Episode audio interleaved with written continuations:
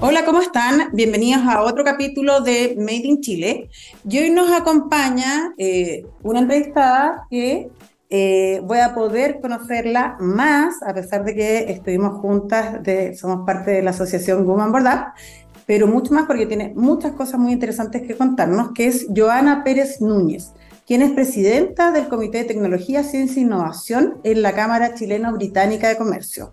Y les voy a contar, digamos, qué es lo que eh, un poco de la vida de Joana para que sepan, digamos, quién es. Joana es ingeniera en informática con más de 25 años de experiencia. Su carrera se ha desarrollado en países como Argentina, Perú, Puerto Rico, Uruguay, Estados Unidos, España, Nueva Zelanda, Costa Rica, Inglaterra y México, entre otros.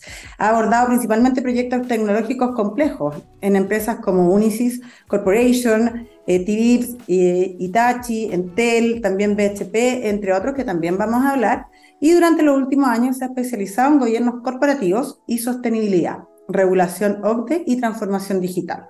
Es fundadora de RedMath, Mujeres en Alta Dirección, y Net Mentora, Red Francesa de Apoyo al Emprendimiento, y otras organizaciones. Así que estoy muy contenta de tenerla en Made in Chile. Muchas gracias, Joana, por acompañarme. No, Valinka, muchas gracias a ti por la oportunidad y también de compartir esta conversación y muchas gracias también por tener un espacio diferente para poder transmitir también alguna experiencia y por supuesto atenta ahí a lo que quieren escuchar. Pues Joana, cuenta, bueno, primero eres ingeniera en informática y me imagino, digamos, eh, que antes tenías menos compañeras que las que hay ahora y que eso que es un tema, digamos, que cierto están tratando, estamos tratando todas de incentivar que haya más mujeres en carreras STEM. ¿Cómo nace eh, este gusto y esta decisión de empezar, digamos, con esta carrera? Bueno, yo creo que muchas de nosotras y quizás lo, también los que estén escuchando han oído la típica historia de cuando uno entra a la sala de clase en la universidad, eh, es garrafal, en mis tiempos era más todavía, hoy día afortunadamente la brecha se ha ido cortando, todavía falta, pero todos han escuchado cuando, cuando la proporción era más o menos uno, yo diría uno a 50 en mi caso, eh, y después lamentablemente a través de los años se va agrandando más y finalmente terminan un par de mujeres egresadas por distintas circunstancias, ¿eh? por elecciones, por distintas circunstancias. Pero la inquietud nace básicamente, mira, en mis tiempos, em, probablemente no todo el mundo lo, ubica, pero nosotros dábamos la prueba de aptitud, la prueba como de especialización para entrar, ¿no? Eh, no había tanta información como la que hay ahora eh, en cuanto a las múltiples carreras que hay, a las carreras que hay hoy que son espectaculares. Uno tenía que optar, optar por científico, por matemático, por naturaleza, por lo que fuera.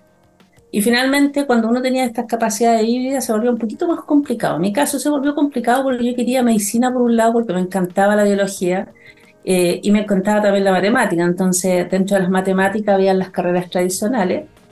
Y finalmente yo creo que primó el, el amor un poco por las matemáticas eh, y por, por alguna carrera que no fuera, dentro de ese periodo, que no fuera las típicas. Mi, mi percepción siempre fue tratar de eh, conocer lo más posible de tecnología. En este año estaban partiendo las tecnologías, pero necesitaba una carrera que me diera el pase como para ir viajando también y conociendo lo que hubiera en el mundo. Entonces, afortunadamente ahí tuve un buen mentor y me dijo, mira, en realidad eh, medicina es súper lindo, sigue siendo muy linda, pero las puertas que están aperturándose y sobre todo la ola que viene y todavía está escalando más todavía, es la tecnológica. Así que fue una decisión eh, difícil en algún momento, pero con un mentor que tuve fue mucho más fácil.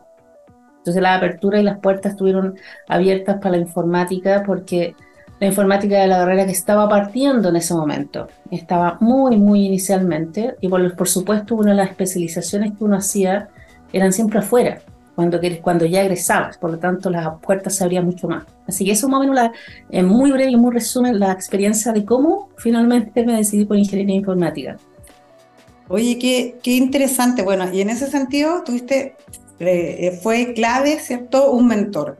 Y me imagino que esto, eh, bueno, esto mismo de las redes, ¿cierto? Eh, y, la, y, ser fundadora de, de RedMath es una parte de que más mujeres necesitamos, ¿cierto? Mentoras, redes, como para poder avanzar y sacar nuestro máximo potencial. Cuéntame también porque has fundado, bueno, eh, varias, eh, vimos ahí varias eh, organizaciones y, empresas, pero hablemos particularmente de, tu, de tu, caso en RedMat y otro que quieras comentarnos, Ana.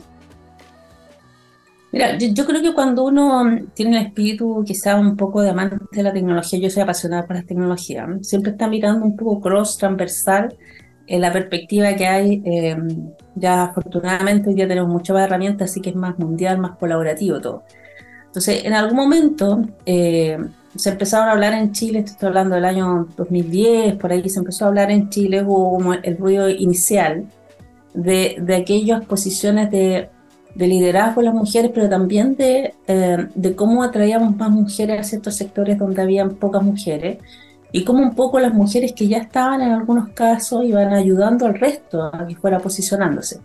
Entonces, por ahí por el 2010, eh, yo empecé de a poco, empecé con, con algunas redes eh, y después como en el 2015 creo que fue la época ideal y, a partir del 2015 también se empezaron a crear una, una serie de redes porque el 2015 se emitió una ley, eh, una normativa de carácter general, eh, que era la 385, después varió la 386 y hoy día lo que conocemos como la 461, que básicamente refunde todas estas. Pero había un punto ahí que era súper determinante, que era eh, básicamente la posición de cómo ingresar a directorio o cómo básicamente hacer un advisor del, del directorio, pero también con una posición más femenina que aportara también al directorio con otra mirada. Entonces, en ese año, eh, cuando se abrió esta oportunidad, yo la venía estudiando en el 2012, eh, yo decidí abrir una empresa pequeña también, eh, que se posicionaba todo, lo que es relevante a, a la normativa, pero también se dio con que muchas mujeres que veníamos ya saliendo de distintos programas formativos hacia directorio, eh, nos juntamos y dijimos, bueno, creemos, creemos una red que sea específicamente para ejecutivas, que vayan apoyando a otras, otras generaciones, pero que nos posicionemos. Y ahí en ese momento se dio RedMat. Se dio también en paralelo con que eh, estaba la, la, ola también de tecnología y había mucho emprendimiento, pero los mm. emprendimientos en general necesitaban mucho capital de trabajo. Entonces también se formó en esa época NetMentora, el Mentores era una red, es una red francesa, sigue estando, que lo que hacía era apoyar a los emprendimientos, pero con una filosofía bastante más holística, en el sentido de, que se apoyaba a, los empresarios, a los pequeños emprendimientos que habían, pero después pasaban con apoyo de empresarios o empresas más ejecutivas.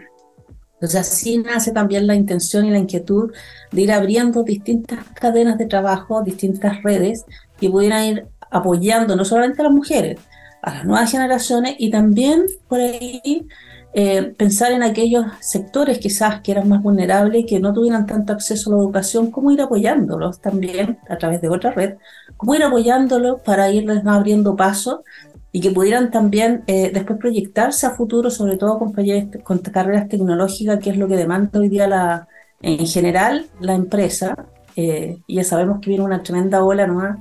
Que va a requerir muchos profesionales de distintas eh, especializaciones, híbridos diría yo. Así que por ahí también nació la inquietud de armar también este tipo de redes.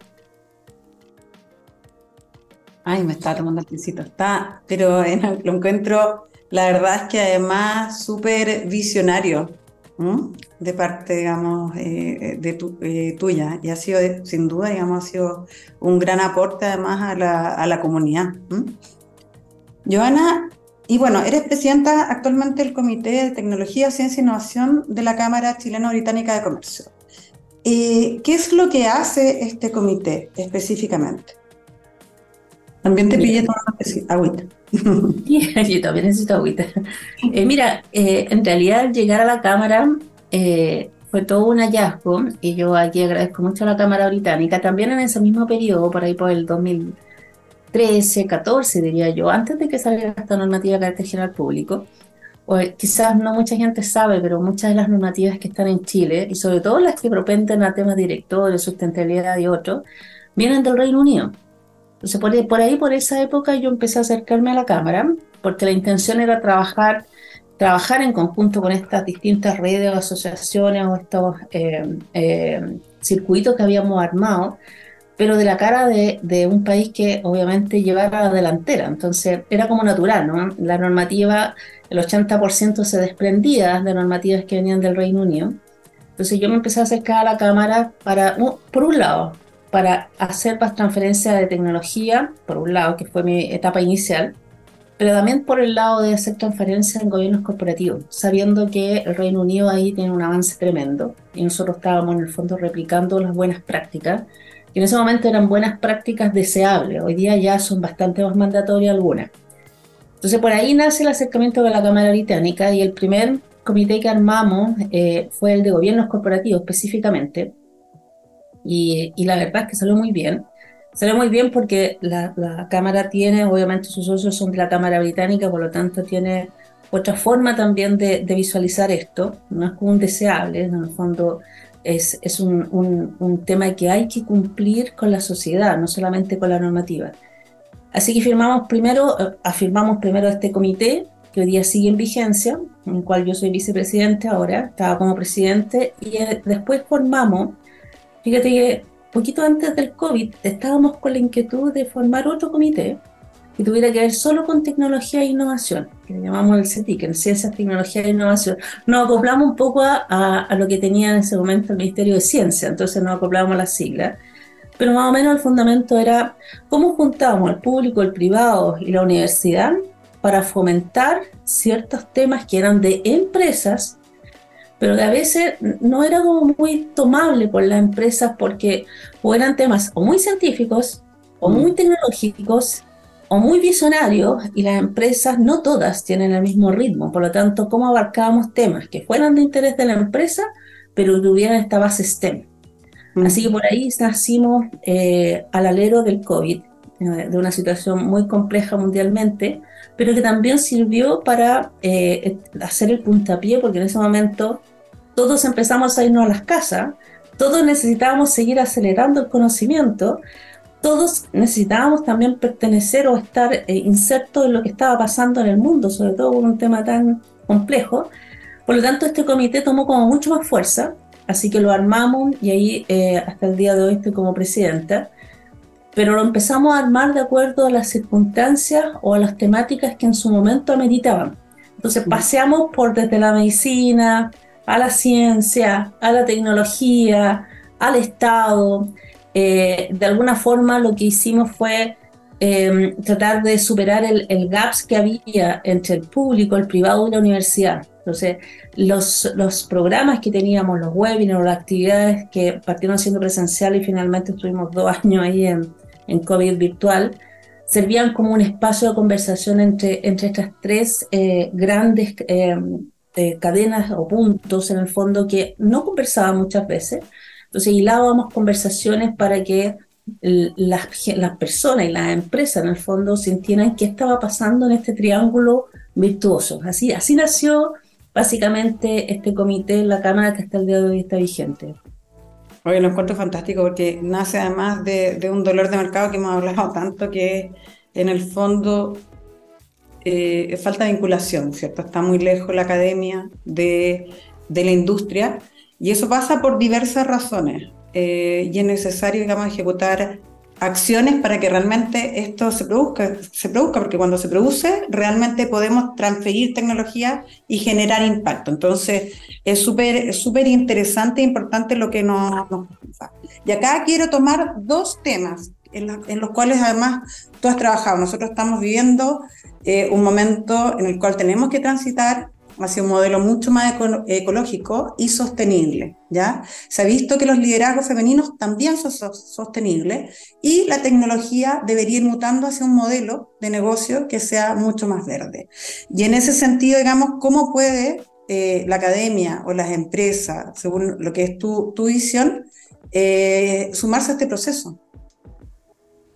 Mira, es una súper buena pregunta, porque hace 15 años atrás o 10 años atrás uno no hubiera vinculado lo que es tecnología o lo que son comités más de ciencia a lo que es sustentabilidad. Y por otro lado, las empresas tampoco eh, se preguntaban muchas veces, eh, quizá un poco también por desconocimiento, cuánto de sustentabilidad, cuánto del enfoque de sustentabilidad yo le podía dar a la empresa. Eh, es que, que, esto lo fue reforzando un poco en Chile la, la normativa, la 386 que te, que te había comentado al inicio, que después del 2015 se emitió y que hoy día está refundida en la 461 y básicamente lo que hacen la empresa es decir hacia afuera qué es lo que están haciendo en cada una de las empresas, también pero con base de sustentabilidad, donde aquí podemos encontrar desde temas de personas o comunidades, por ejemplo, temas de eh, básicamente eh, emisiones de algún tipo o consumos de algún tipo de agua o energía o lo que fuera. Em, podemos encontrar temas de diversidad en todos los aspectos grandes de lo que es diversidad, pero voy a irme más a lo tecnológico. Entonces, súper interesante la pregunta, porque cuando uno habla de tecnología, tiende a pensar que es o tecnología para, para llevar el tema sustentable, sea la tecnología que sea, que si yo, eh, eh, buses ecológicos o paneles solares o lo que fuera, y tiende a pensar que la tecnología per se que se instala en las empresas pudieran a veces ser más caras a largo plazo y pudieran a veces eh, tener una, una visión a corto plazista. Y la verdad es que no, que son complementarias. Cuando uno pasea un poco con, seguramente a muchos les ha tocado ir a ver otros países, ya es como parte del día a día, de la vida del tema de sustentabilidad. El tema de tecnología yo creo que está, eh, obviamente en algunos países está más desarrollado con otros, uno va caminando y encuentra en las calles lo que es la sustentabilidad desde, desde la construcción alrededor de un ecosistema verde, que son temas casi higiénicos para el ser humano, mm. eh, pero también temas que son mucho más tecnológicos, eh, donde uno puede básicamente fabricar o diseñar componentes tecnológicos que sean más ecológicos, que dañen menos al ambiente. Y también puede tener políticas o procedimientos dentro de la compañía, donde uno puede dar reciclaje, donde pueda uno preferir una tecnología por sobre otra pensando a largo plazo, pero considerando no solamente el factor económico, sino que el impacto social que tiene. Y en ese trabajo ahí las, las grandes empresas, los sectores que sean, todos tienen una comunidad y esa comunidad tiene algo que decir y es bueno escucharla, porque a veces las grandes, las grandes soluciones de sustentabilidad parten mucho por soluciones simples de la comunidad. Eh, y, en ese sentido, esa vinculación antes yo creo que era bastante más incipiente, hoy día afortunadamente mucho más fuerte, y uno puede encontrar incluso hallazgos a nivel de lo mismo, agricultura, puertos, lo que sea, que la misma comunidad va diciendo, mira, antiguamente se hacía así, eh, te puedo contar un ejemplo concreto. Ah, hasta en un puerto X en el, norte de Chile, hasta hace mucho tiempo, eh, el, embarcar o el acallar, básicamente lo que eran los buques en un puerto X, es, complejo porque hay muchas aves que bajan y obviamente hay sistemas también de radar en los que son más especializados, que es complejo. Y, y las soluciones parten también por la comunidad. Entonces lo que dice la comunidad, bueno, mira, cuál es el depredador natural o el ahuyentador natural de las gaviotas o todo el sistema que hay ese alrededor, bueno, son los halcones o los, o aves de rapiña. y, soluciones que pueden ser tan, tan simples, se implementaron o se han implementado con muy bajo costo, y ahí bajamos el tema también de las creencias o los sesgos, pero también con soluciones que la misma comunidad ha ido apartando. Entonces lo que hacen es básicamente poner una ave de rapiña cerca de cuando está embarcando el buque, como una persona que ya está previamente entrenada el ave, pasea por ahí y hace que la ave se, se separe. Si te fijas, no tiene mucha tecnología, tiene más de conocimiento natural de la comunidad. Entonces también es bueno considerarlo. Oye, súper importante. Me acuerdo cuando trabajaba en Corfo, me tocó ir a ver un, un, un proyecto de halcones que cuando pasaban en el fondo también se servía, qué sé yo. Eh, muy, muy, súper eh, súper interesante. Me trajo, bueno, recuerdos de, de mi tiempo por allá. Eh, mira, vamos a ir, lamentablemente ya se nos acaba el tiempo entonces, pero no, no quiero que terminemos esta conversación sin preguntarte sobre la nueva fuerza revolucionaria que es la inteligencia artificial que sin duda, ¿cierto?, viene a revolucionar un montón de formas de cómo trabajamos, de, cómo, cómo se vienen los, los, temas futuros. Y tú, en el fondo, como experta en tecnología, me gustaría que nos dieras tu opinión de cómo ir convirtiendo además a Chile en un referente en, en esta materia. Es súper buena pregunta. Tú me hiciste una pregunta o me hiciste la introducción. Dijimos, bueno, ¿cuánto invertimos en innovación en Chile? La verdad es que eh, es bien penoso las cifras están muy por abajo de cualquier país de Latinoamérica, creo que está como en 0.89 o algo así, eh, comparado con países que invierten, que son obviamente mucho más desarrollados, pero estamos en, torno al 2, al 3%. Eh, sin embargo, aún teniendo eso en contra, em, nuestro país se caracteriza por ser un país que a pesar de ser pequeño y no tener tantas inversiones, eh, tiene un ecosistema muy rico para desarrollar. Y, en ese sentido eh, está todo dado, la fuerza laboral, el conocimiento, etc. Lo que es la inteligencia artificial en realidad viene de hace muchos años atrás, no, no es nuevo, lo que pasa es que ahora hay una explosión de inteligencia artificial y por supuesto también hay una explosión a mano del usuario final, como un ChatGPT o cualquier otro. Ahora, eh, ¿cuáles son los desafíos de la sociedad? Yo creo que ahí va, por ahí va el tema. El desafío de la sociedad, la inteligencia artificial no la vamos a poder parar. Está exponencial y probablemente va a seguir acrecentándose más, lo que va a generar también más brecha, más gaps con algunos sectores, pero también va a revolucionar quizás muchos campos que hoy día estaban en, en forma más lenta evolucionando. Y ahí que tenemos un factor empresa de mirada. El segundo tema es que eh, normalmente la inteligencia artificial se asocia con un tema ético eh, y que hay, que hay que de alguna forma verlo. O sea, la inteligencia artificial, sobre todo en ciertos campos como medicinas u otros que son más neuronales, que, que, que se activan también con las personas, hay que ver hasta dónde llega la inteligencia artificial o no en cuanto a invasividad, ¿ya? Y lo tercero que diría de inteligencia artificial, eh, hay muchas cosas buenas, por supuesto, eh, es que uno tiene que preparar a la gente. Eh, la inteligencia artificial no es per se llegar y colocar e instalar en una empresa, en una universidad o lo que sea. Tiene que haber un cambio de mindset. Porque mm. si uno empieza a, a, hacer disrupción con inteligencia artificial en empresas, sobre todo grandes, probablemente va a haber un rechazo muy grande. Entonces ahí el cambio cultural tiene que darse, tiene que, que enfrentar de una buena forma, de forma que sea inclusiva y no disruptiva. Eh, quizás la palabra disruptiva suena muy bien cuando uno está acelerando, pero también puede generar disrupción en la gente. Eh, y, de alguna forma yo creo que las empresas tienen que hacerse cargo también, se están haciendo cargo, ¿ah? pero está acelerando tanto lo tecnológico que quizás el hacerse cargo va un poquito más lento.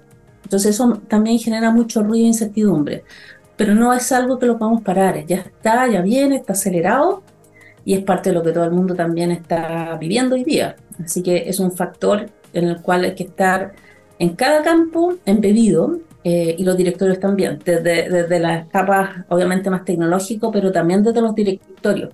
Es una ola que va a ser muy fuerte, sobre todo en algunos sectores.